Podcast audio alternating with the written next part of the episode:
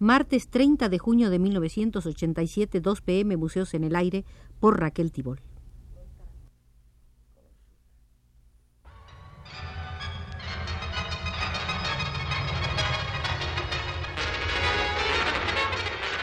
Radio UNAM presenta Museos en el Aire.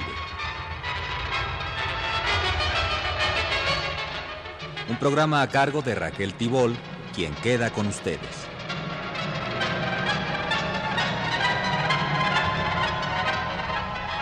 Esta será la octava visita al Museo del gran artista polaco y artista de vanguardia, de la vanguardia de hoy, Tadeusz Kantor. Y en esta visita veremos un diálogo que Tadeusz Kantor sostiene con Franco Quadri.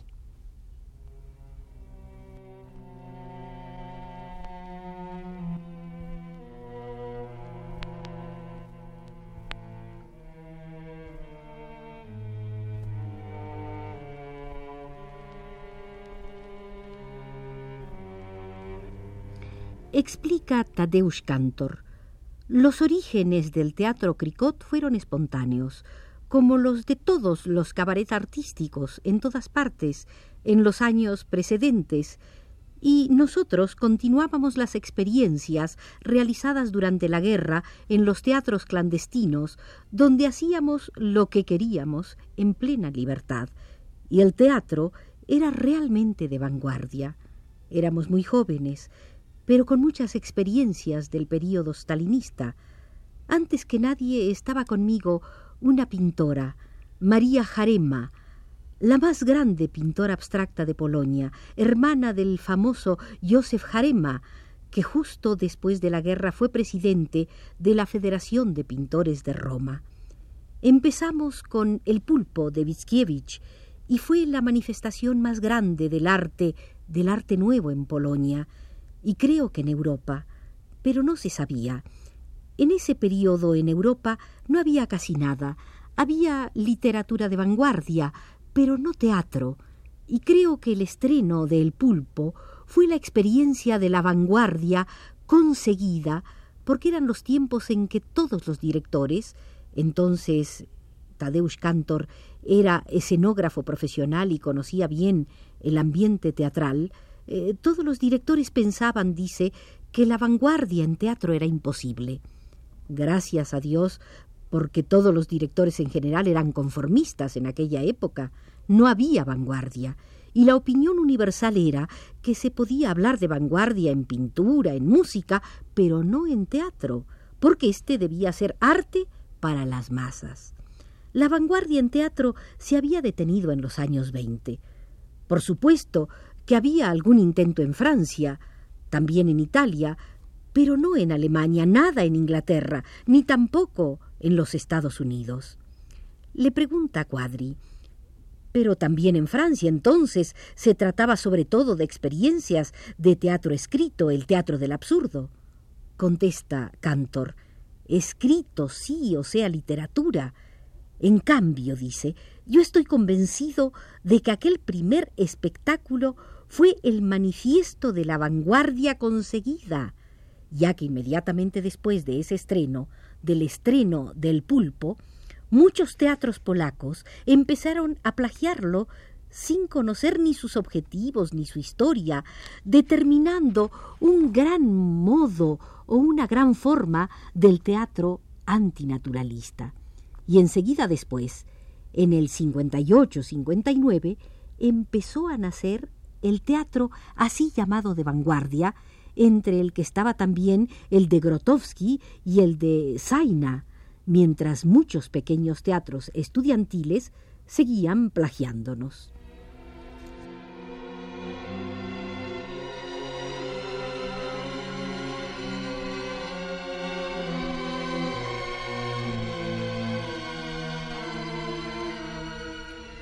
Hablas, le dice Cuadri, de vanguardia conseguida, pero ¿cuáles eran las características de esa vanguardia? Contesta Cantor, ¿por qué resulta conseguido ese espectáculo? Porque la prensa empezó a escribir que a pesar de todo se puede hacer vanguardia, y pronto ésta se convirtió en la opinión universal y las imitaciones se multiplicaron en el teatro oficial. Algo muy curioso, porque no se había entendido su estructura, sino únicamente se habían imitado sus efectos. De todos modos, lo habíamos logrado.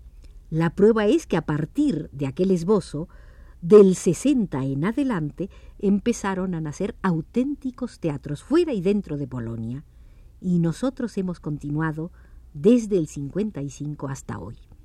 Le pregunta Cuadri, pero la estructura de esos espectáculos comprendía ya los elementos que están en tu teatro de hoy. Contesta Cantor, sí, claro, pero hay que volver a la guerra, a los tiempos del teatro clandestino, ya que ahí inventamos muchos elementos que aún hoy siguen siendo válidos. Claro que la estructura del teatro Cricot no es la de un teatro de repertorio, no se trata de escoger la obra y luego trabajar mucho en ella para mostrarla, sino de seguir un proceso completamente diferente. Es decir, queremos en primer lugar identificar una nueva situación en el arte en general, ya que con nosotros hay pintores, músicos, y con este fin hemos discutido y trabajado en nuestros talleres en una serie de etapas que consentían una idea de evolución. Después hemos elegido, mejor aún, no realmente elegido porque la elección no es importante. Hemos dicho, nosotros representamos solo a Vizkiewicz y esto no se ha convertido en un modo de poner en escena. Por ejemplo, Jouvet ha interpretado solo a Giraudoux durante cierto tiempo y entonces ha interpretado con él, ¿comprendes? Y yo no digo que interpreto a Vizkiewicz, sino que interpreto con Vizkiewicz, porque Vizkiewicz es casi un personaje encontrado. Entonces se convertía en nuestro compañero. Y para nosotros, su teatro no es repertorio, es la realidad que nos pertenece, que hemos aceptado. Nosotros no partimos del texto. Saliendo de la situación artística que hemos encontrado, vamos en dirección del texto, y lo encontramos, es decir, se trata del camino opuesto, no ya del texto a la realización, sino de la realización al texto, texto que es siempre válido para mí como concentración filosófica, poética. El pulpo, con que empezamos, ha representado la etapa que he llamado comedia del arte abstracta. Por una parte yo era abstraccionista, o mejor aún, por entonces no lo era del todo. Me encontraba más bien bajo la influencia surrealista. Pero abstracta era María Yarema, que realizó un vestuario magnífico. Entonces, dice Cantor, yo quería trabajar solo con los actores, y ella era pintora, es decir, le interesaban los elementos visuales, y creó para el pulpo una atmósfera totalmente abstracta, y con el actor yo trabajaba en el sentido de lo abstracto. El actor no era portador de trajes, sino precisamente portador de las formas abstractas que aquellos explicaban con mucho humor, porque conservaban un poco de la comicidad de Vizkiewicz. Eran ambiguos, polivalentes. Se trataba realmente de la comedia del arte, o sea, la improvisación. El texto se tocaba muy poco. Respecto a ese trabajo sobre las formas abstractas, un poco como el trabajo de Perilli, que vino también a vernos a Varsovia con su grupo altro.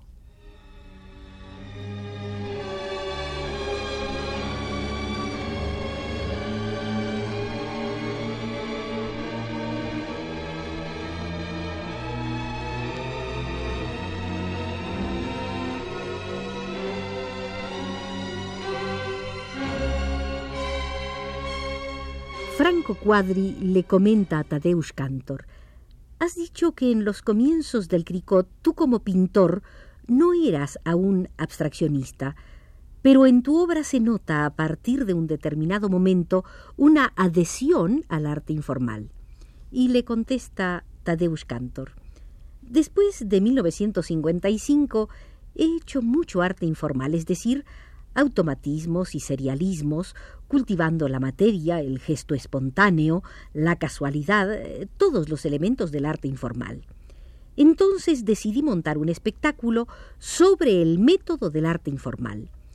Todos los elementos del teatro, el lenguaje, el movimiento, la acción, el texto semántico, los sonidos, estaban permeados por este método. Partimos de la situación del arte nuevo, que aún no se había utilizado en teatro, ya que en aquella época el teatro se inspiraba en los textos del constructivismo. Se decía, es imposible hacer arte informal en teatro porque el actor es de todos modos un ser intelectual que debe ser controlado por el intelecto. Nosotros, por el contrario, escogimos la experiencia de la penetración del espectáculo con el método informal. Al principio no sabíamos qué textos íbamos a interpretar.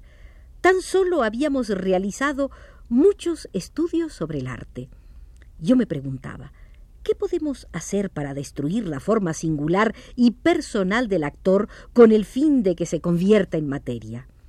Materia humana, materia sin las características de un individuo, materia descompuesta naturalmente, porque cuando se quiere conocer la materia, hay que descomponerla. Naturalmente nuestro medio es el teatro. Habíamos encontrado un viejo armario, absolutamente normal, y metimos a los actores dentro del armario, y ellos empezaron a moverse. Estaban muy apretados, muy concentrados, no tenían la posibilidad de expresar su propia individualidad porque no se sabía de quién era la mano, de quién la cabeza, la pierna, el pie. Nos movíamos. Y hemos realizado muchos estudios de movimiento en lugares donde no había o casi no había espacio.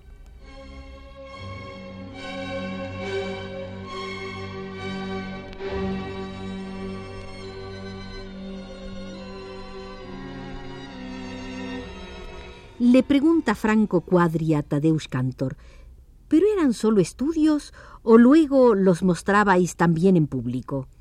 Contesta Cantor, no eran realmente estudios, nos divertíamos. Para los actores era muy interesante. Luego empezamos a hablar. Había que descomponer el lenguaje, encontrar la materia bruta del lenguaje. Decidimos emplear todos los sonidos que expresa el organismo humano escupitajos, balbuceos, como la materia bruta en la pintura de Dubuffet, porque Dubuffet era un defensor en la materia bruta. En pintura ha utilizado de todo, tierra, piedras. Resultaba muy interesante también para los actores. Cuando les di el texto les dije, no debéis pronunciar el texto de modo académico, sino simplemente como los hombres en la vida. En la vida, por ejemplo, cuando somos presa de la emoción, las palabras se sobreponen a las palabras, balbuceamos, refunfuñamos. Luego mezclamos sonidos diferentes, grabamos a unos perros que ladraban, muchos perros, los mezclamos con el lenguaje humano, empezamos a extraer del lenguaje esa materia bruta. Después nos ocupamos de los movimientos, de la acción. Era el mismo procedimiento la materia, el estado elemental del objeto, la inconformidad, la espontaneidad, las acciones espontáneas, la casualidad, la descomposición de la materia, luego el ensamblaje, la acumulación.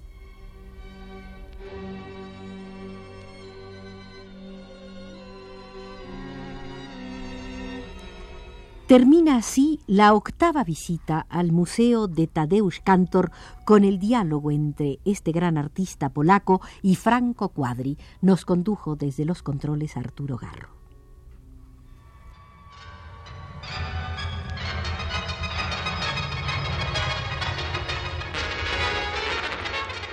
Radio UNAM presentó Museos en el Aire.